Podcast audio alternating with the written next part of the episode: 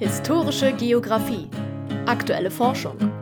Die Sendung mit aktuellen Berichten aus Wissenschaft, Forschung und spannenden Projekten. Heute geben wir einen Einblick in laufende Forschungen. Es geht um Autobiografien von Geographen und Geologen, die an der Österreichischen Akademie der Wissenschaften Mitglieder waren. Viel Spaß!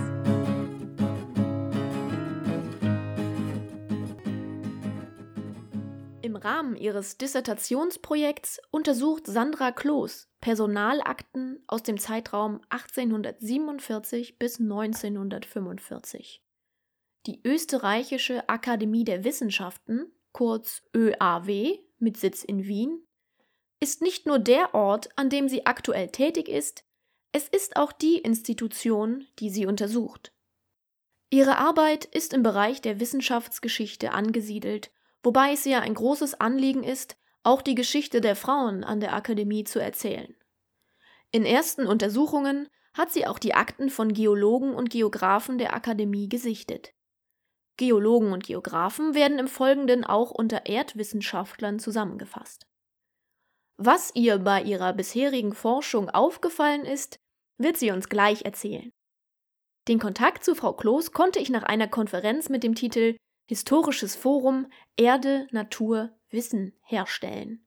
Teile ihres dort gehaltenen Vortrags, in dem es vor allem um die selbstverfassten Lebensläufe der Wissenschaftler ging, hat sie uns freundlicherweise nochmals eingesprochen. Nun folgt also ein Interview und die Texte, die wir vor einigen Tagen aufgenommen haben.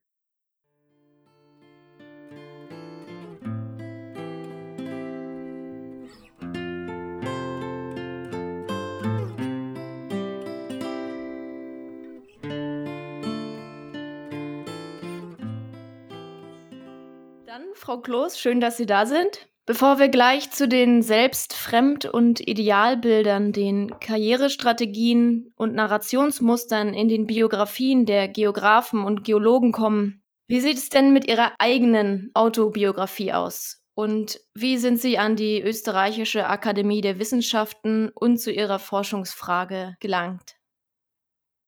Ja, hallo, von mir auch aus Wien. Zunächst einmal vielen Dank für diese Einladung. Ich freue mich sehr, hier sein zu dürfen. Zu meiner eigenen Biografie, wie ich zur Akademie kam und zu meinem Forschungsthema kann ich sagen, dass es alles recht organisch, um nicht zu sagen, sich zufällig so entwickelt hat. Ich kam bereits als Geschichtsstudentin der Uni Wien mit der ÖAW in Verbindung, nämlich als ich Vorlesungen bei Herrn Johannes Feichtinger vom Institut für Kulturwissenschaften und Theatergeschichte und der Arbeitsgruppe Geschichte der Akademie der Wissenschaften besuchte. Er holte mich dann als Mitarbeiterin in die Arbeitsgruppe und seither bin ich dort in verschiedenen Funktionen tätig.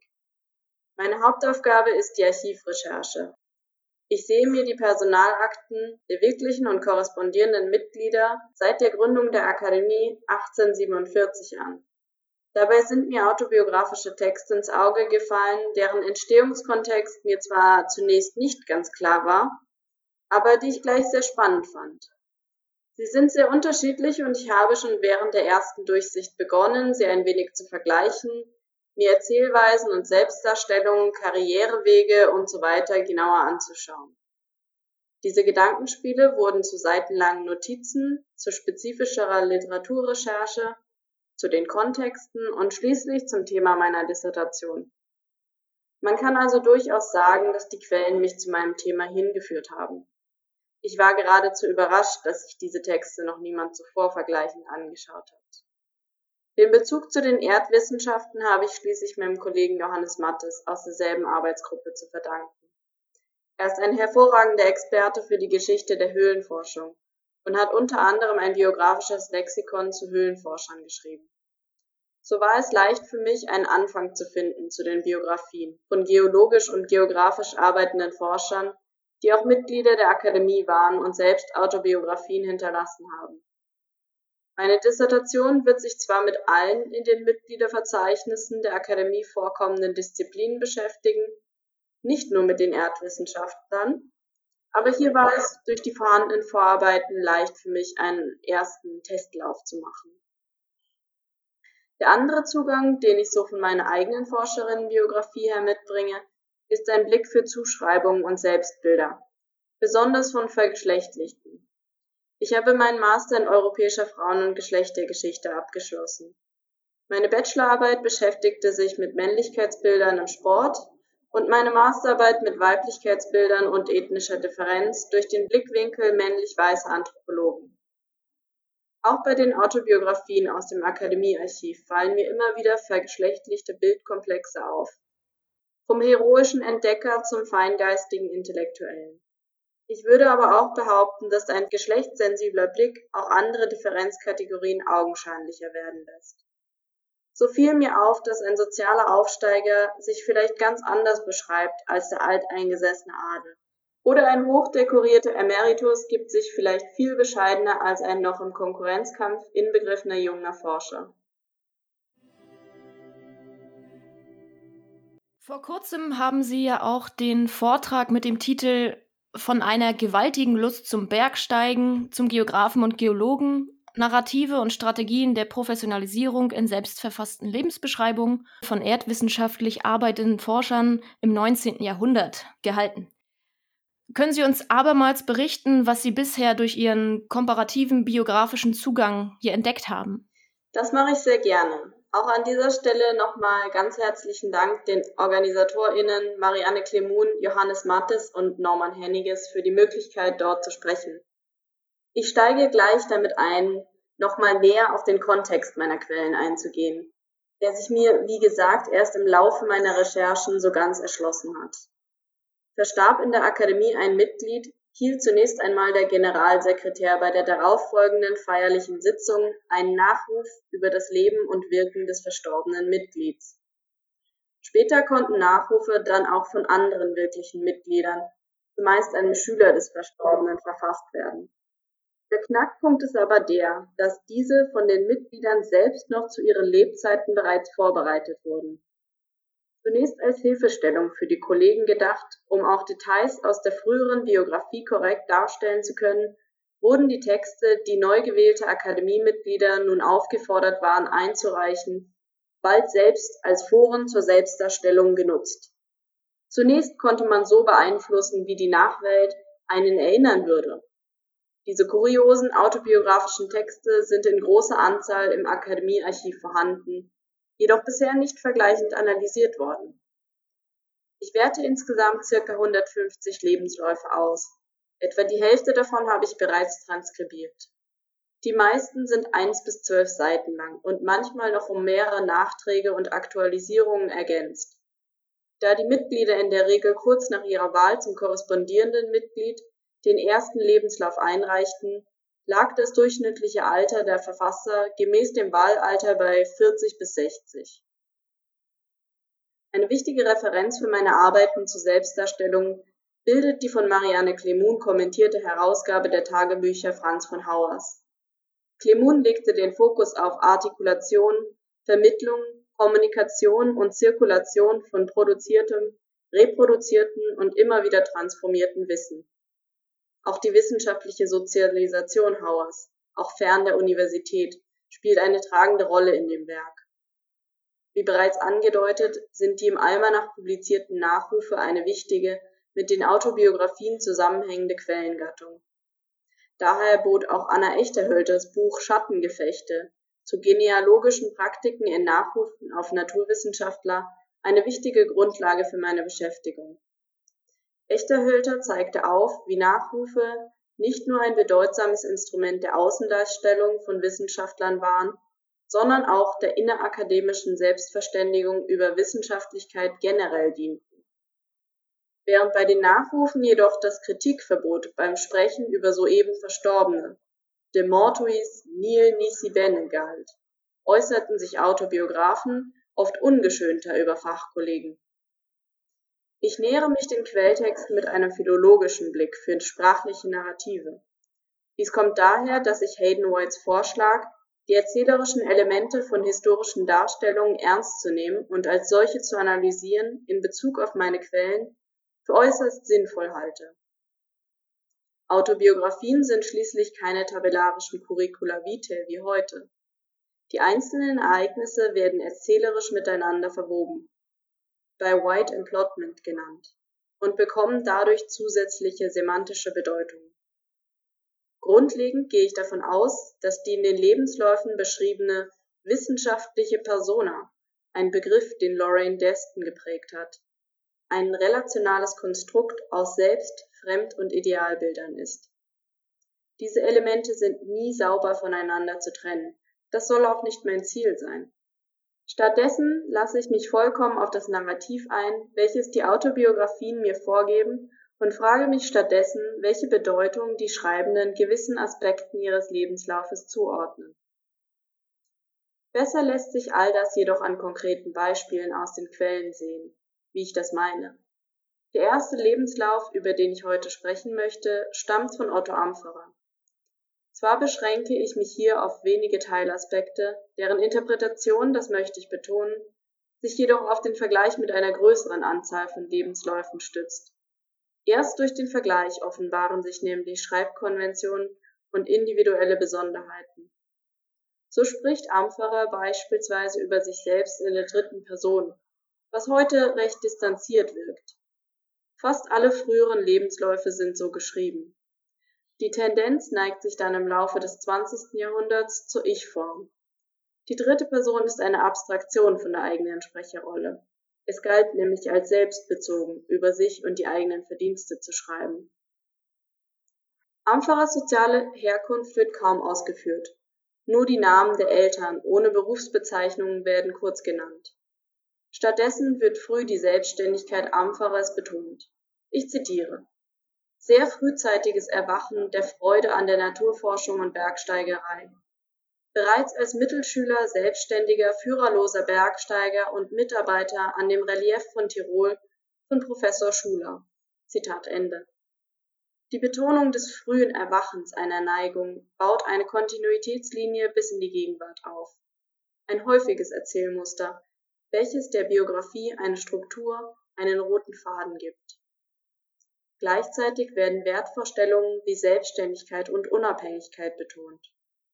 Sich schon als Mittelschüler, als Mitarbeiter bei einer Expedition einzuschätzen, zumindest in der Retrospektive, spricht ebenfalls für eine hohe Selbsteinschätzung des eigenen wissenschaftlichen Beitrags.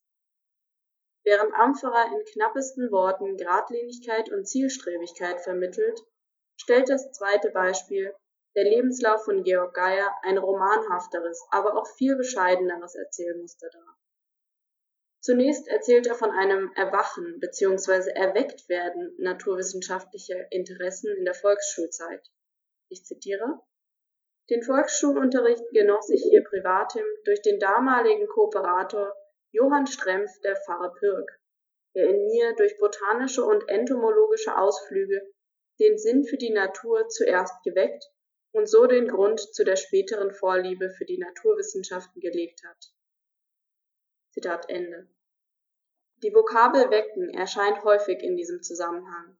Es scheint eine hybride Vorstellung vorzuherrschen, wobei gewisse Anlagen vererbbar sind, diese jedoch quasi schlummern und erst durch Anregungen geweckt und gefördert werden müssen. Hier den Grund legen, eine botanische Metapher, die zu seiner botanischen Neigung passt. Weiter geht die Evolution dieses Forschungsinteresses in der Mittelschulzeit. Ich zitiere: Noch während dieser Mittelschuljahre wurde in mir durch den damaligen Direktor der Anstalt, Dr. Wilhelm Kögler, die Liebe zur Bergwelt, meiner engeren Heimat, gefördert. Zitat Ende. Ich möchte die Aufmerksamkeit auf den Einschub die Liebe zur Bergwelt gefördert lenken. Diese Liebe ist nicht beschrieben als eine Liebe auf den ersten Blick oder etwas gar Unerklärliches, sondern etwas Förderbares und damit auch Erlernbares. Schließlich habe ihn sein Professor Johann Rumpf in dem Vorhaben gestärkt, sich ganz der Geologie zu widmen. Auch hier wird wieder einem Lehrer der Verdienst zugeschrieben, diesen letzten Schritt der Selbstformung, den Mut, sich ganz der Wissenschaft zu widmen, initiiert zu haben. Solche Vorstellungen vom Ursprung von Forschungsinteressen, Neigungen, Talenten oder Begabungen sind nur ein Aspekt unter vielen, unter welchem diese Erzählung Geiers über sich selbst gelesen werden kann. Die Nature versus Nurture Debatte der Genetik, Epigenetik und Pädagogik spielt sich hier in einer ihrer Spielarten wieder.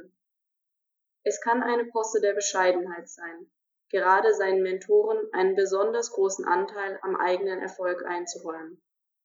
Es kann für ein genetisch deterministisches Weltbild sprechen, wenn man besonders die erblichen Anlagen betont, ein Erzählmuster, das besonders während dem Nationalsozialismus wieder eine Konjunktur erfahren wird.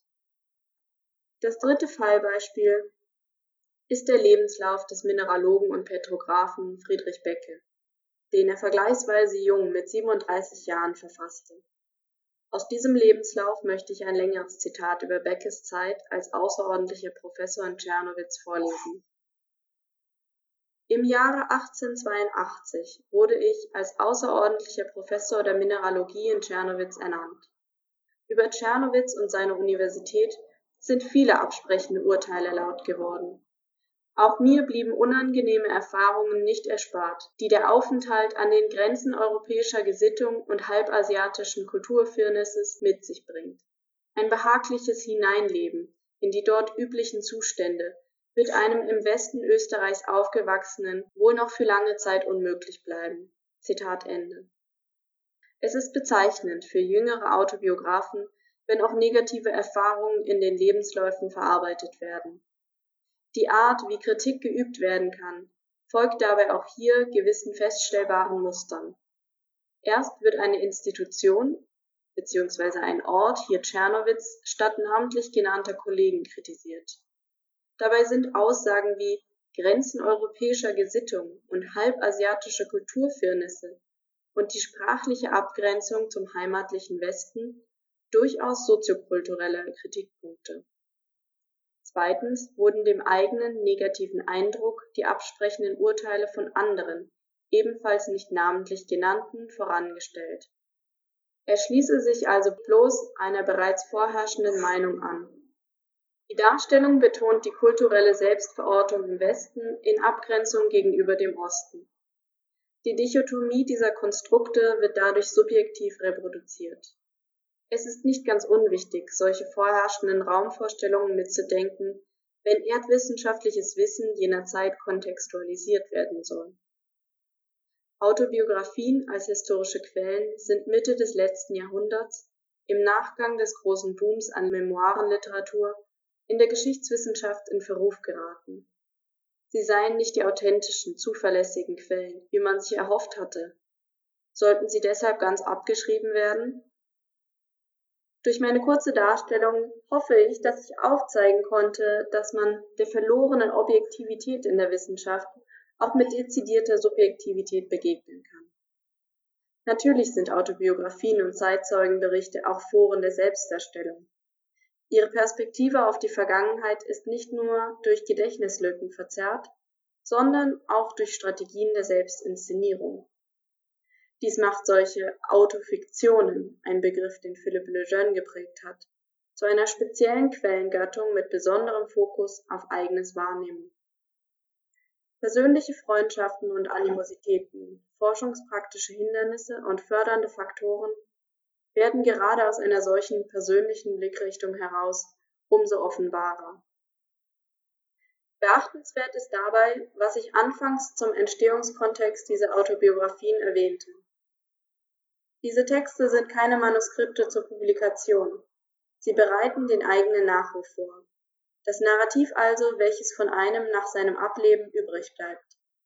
Mit diesem Memento Mori im Hinterkopf wird der Rückblick auf das Erreichte, die verschlungenen Wege, die den Schreibenden in ihrem Werden geformt haben, in besonderer Weise gelenkt. So drängen sich Ordnungsschemata auf, die in der Regel Kontinuitäten statt Brüche betonen. Schließlich werden aber auch Scheitern, Abbrüche und Umwege auf gewisse Art verarbeitet. Auch wenn Harmoniebedürfnisse die autobiografische Erzählung geprägt haben mögen. Die Schreibenden sind keineswegs am Ende ihres Forscherlebens, sondern eher noch mittendrin. Mancherlei Kränkungen können noch frisch sein, manche Darstellungsweise kann als strategisches Vorgehen eingeordnet werden. Fremd-, Selbst- und Idealbilder sind stets eng miteinander verwoben. Statt authentische Selbstbilder zu erwarten, müssen auch Reaktionen auf externe Erwartungen, eine Positionierung zu wissenschaftlichen Debatten wie außerwissenschaftliche Konventionen beachtet werden. Bereits erwähnten Vortragstitel und wenn Sie von Geologen und Geographen und Erdwissenschaftlern sprechen, ist die weibliche Form gänzlich ausgespart. Denn die untersuchten Personen eint es ja, es sind Männer. Dass Frauen eine erhebliche Rolle in der Wissenschaft und in der Unterstützung und Förderung ihrer Partner oder Ehepartner geleistet haben, inwieweit spiegelt sich das in den Ausführungen zur persönlichen Karriere in der damals noch mehr als heute männlich dominierten wissenschaftlichen Community? Gab es vielleicht auch äh, Frauen bis 1945, die Mitglieder an der Akademie wurden? Das ist ganz richtig. Ich habe tatsächlich bisher nur von Männern gesprochen. Aber wie Sie richtig sagen, spielen auch die Frauen im Hintergrund eine enorm wichtige Rolle für den patriarchal organisierten Wissenschaftsbetrieb dieser Zeit. Die erste Frau, nämlich die Physikerin Lise Meitner, wurde erst 1948 in die Akademie gewählt, als korrespondierendes Mitglied im Ausland. Es wäre jedoch ein Irrtum zu glauben, dass es deshalb nicht möglich wäre, eine Frauengeschichte der Akademie für die Zeit davor zu schreiben, im Gegenteil, wir würden dadurch nur die androzentrische Brille der Wissenschaft in Österreich, die bis heute nachwirkt, reproduzieren. Zum einen ist es wichtig, die Frauen mit den sogenannten großen Männern der Wissenschaft verbannt, verheiratet oder verschwägert waren, aus dem Schatten zu heben. Ihr Beitrag bleibt oft unsichtbar, unhonoriert und nicht zu vergessen war in aller Wahrscheinlichkeit unbezahlt. Wenn eine Sichtbarmachung erfolgte, dann war das Lob stets an ihre weibliche Rolle gebunden. In Autobiografien oder Nachrufen finden sich Tropen wie die aufopfernde Ehefrau, die ihren Mann noch im hohen Alter pflegte, die fürsorgliche Mutter, die alles für ihren Sohn gab, oder die geschickte Schwester, die beim Übersetzen von Manuskripten ins Englische oder Französische half.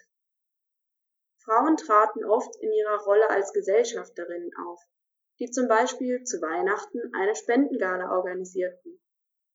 Sie traten auf als Witwen, die zu ehrenhaften Stifterinnen von der Akademie gelobpreist wurden. Verschwiegen blieb dabei, wie unfreiwillig diese Stiftungen zum Teil waren. Die Statuten der Akademie schrieben nämlich fest, dass das Vermögen eines verstorbenen Mitgliedes zwar zu Lebzeiten der Witwe diese auch zur Verfügung stehen sollte, danach jedoch nicht an ihre Verwandten weitervererbt werden durfte, sondern der Akademie zufallen musste. Trotzdem, wenn man sich diesen Luxus erlauben konnte, waren Frauen auch freiwillig und eigeninitiativ als Förderin tätig. Ein Frauenfestkomitee stiftete zum Beispiel den Grillparzer-Preis. Als Organisatorin der sozialen Seiten wissenschaftlicher Kooperation waren Frauen durchaus auch vor 1945 zu Ehren gelangt. Auch Heiratspolitik spielt eine nicht zu vernachlässigende Rolle wissenschaftlicher Organisationen. Nur ein Beispiel. Der zuvor genannte Otto Ampferer war verheiratet mit Olga Sander, einer Schwester des ebenfalls erdwissenschaftlich forschenden Bruno Sander, der ebenfalls Akademiemitglied wurde und später sogar den Nachruf für seinen Schwager Otto Ampferer schrieb. Wissenschaftsgeschichte, die nur auf epistemologisch geknüpfte Schulenbildung und Lehrer-Schüler-Beziehungen verweist, beschreibt soziale Netzwerke in der Wissenschaft zu einseitig. So viele der bekannten Wissenschaftler einer Epoche waren miteinander verwandt und verschwägert. Familienbeziehungen spielen eine enorme Rolle bei der Verteilung von Ressourcen und Karrieremöglichkeiten. Man muss nur einen kurzen Blick in den Nachlass eines renommierten Forschers werfen, um zu sehen, wie sich private Korrespondenz mit amtlicher stets vermischt und wie oft die Korrespondenz durch die jeweiligen Frauen im Umfeld geführt wird. Doch wie bewerteten Zeitgenossen diese familiäre Ebene? Wo, wenn überhaupt, tauchte die Beschreibung von Ereignissen wie Verheiratung und Geburt von Kindern in einem akademischen Lebenslauf auf? an der chronologisch richtigen Stelle im Fließtext oder am Ende, quasi einer dem Hauptnarrativ von wissenschaftlichen Leistungen und Erfahrungen nachgeordneter Stelle.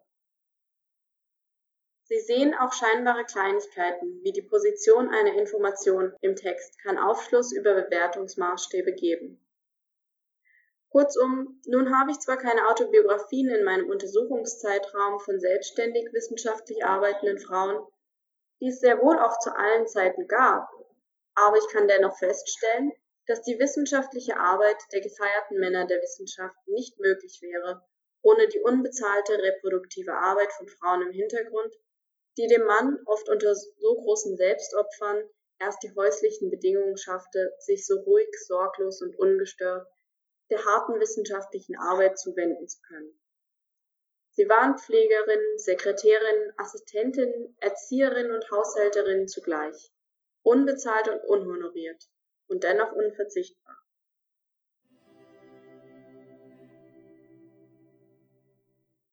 Vielen Dank für die, für die Ausführungen und auch die schönen und klaren Schlussworte. Äh, wie soll es dann mit dem Projekt weitergehen? Kann hier schon eine Veröffentlichung angekündigt werden? Eine Veröffentlichung kann ich in Bezug auf meine Dissertation leider noch nicht ankündigen. Dafür steckt die Arbeit noch zu sehr mittendrin. Aber ich verweise sehr gerne auf die Festschrift der ÖAW, die 2022 rechtzeitig zum 175-jährigen Jubiläum der Akademie veröffentlicht werden wird und unter anderem auch eine Zusammenstellung unserer Recherchen zu Frauen- und Geschlechtergeschichte der Akademie enthalten wird. Ebenso kann ich schon verraten und darauf hinweisen, dass ich gerade an zwei Artikeln zu Hugo Hassinger, einem Wiener Kulturgeografen und insbesondere seinen Nachkriegsarbeiten und deren Rezeptionsgeschichte arbeite. Dort wird es nochmal spezifischer um das Thema Aufarbeitung des Nationalsozialismus in der Geografiegeschichte gehen. Hassinger war kein NSDAP-Mitglied, galt deshalb lange als unbedenklich und feiernswert. Nach ihm ist eine Straße benannt und es sollte ihm auch eine Gedenktafel in der Uni Wien gewidmet werden. Doch der schöne Schein bröckelt und Hassinger, der vor allem für seine ambitionierten Atlas-Projekte bekannt ist, wird zunehmend kritisch unter die Lupe genommen. Seine Raumvorstellungen fußten auf kruden Theorien über hierarchische Unterschiede zwischen imaginierten Menschenrassen und wurden den Nationalsozialisten teilweise direkt als Machbarkeitsstudien für Umsiedlungsprojekte zur Schaffung eines einheitlichen deutschen Kulturraums angeboten. Ich beschäftige mich demgegenüber noch genauer damit, wie er nach 1945 bis zu seinem Tode so gut wie alle seine vor 45 begonnenen Projekte durch geschicktes Manövrieren wieder ins Leben rief, teilweise sehr unverhohlen, alte Parteimitgliederkollegen wieder zu Posten verhalf und generell zur Unschuldserklärung der Geographie und der Kartographie maßgeblich beitrug. Und auch sonst entwickle ich hier und da noch Seitenprojekte im Themenumfeld Akademie, Erdwissenschaften, Frauengeschichte, Wissenschaftsgeschichte und Biografieforschung.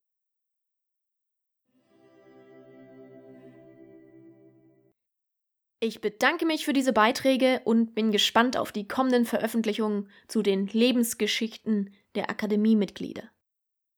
Wer gerne tiefer in die Themen Wissenschaftsgeschichte und Wissenschaftskulturen einsteigen möchte, in den Shownotes sind noch einige Literaturverweise aufgelistet. Wenn Sie auch die nächste Ausgabe nicht verpassen wollen, abonnieren Sie unseren Podcast. Kommentare und Hinweise erreichen uns über kontakt at histgeo-bamberg.de. Bis bald!